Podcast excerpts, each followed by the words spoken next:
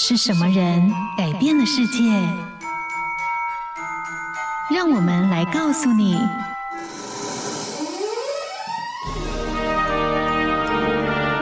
改变世界的一百个人。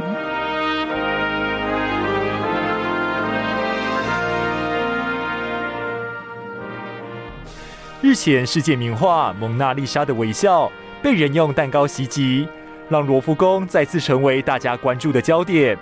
而说到罗浮宫曾经受到世界讨论的经历，便不得不提到1989年建成、由贝聿铭所设计的罗浮宫玻璃金字塔。这座建筑曾经在法国人人喊打，甚至被《纽约时报》称作笑话。但2019年相同刊登于《纽约时报》的贝聿铭訃文，却大力强调他的建筑经得起时间的考验。在这之中，他所坚信的主张和理念是什么呢？我们今天就来看见建筑大师贝聿铭的故事，听见他的设计哲学。贝聿铭是苏州望族后裔，家世背景雄厚。十岁时，一家人就搬到上海，但受到祖父要求，都会回到苏州四大名园之一的狮子林过暑假。这个田园生活经历影响到贝聿铭日后的设计哲学，也就是人与自然共存，以及家庭的真正含义是内聚力和历史，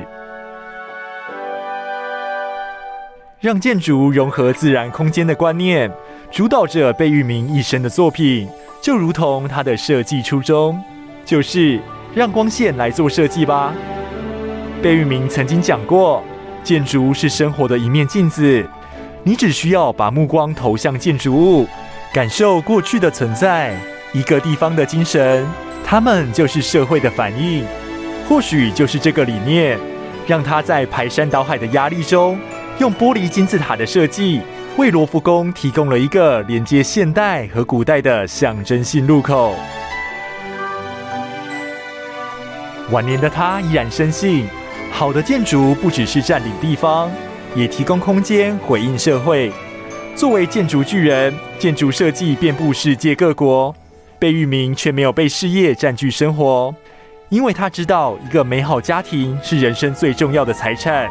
或许贝聿铭的人生态度就体现于他对建筑的主张：相互融合、和谐共存。这就是现代主义建筑的最后大师贝聿铭。听见他们的人生，找到自己的故事。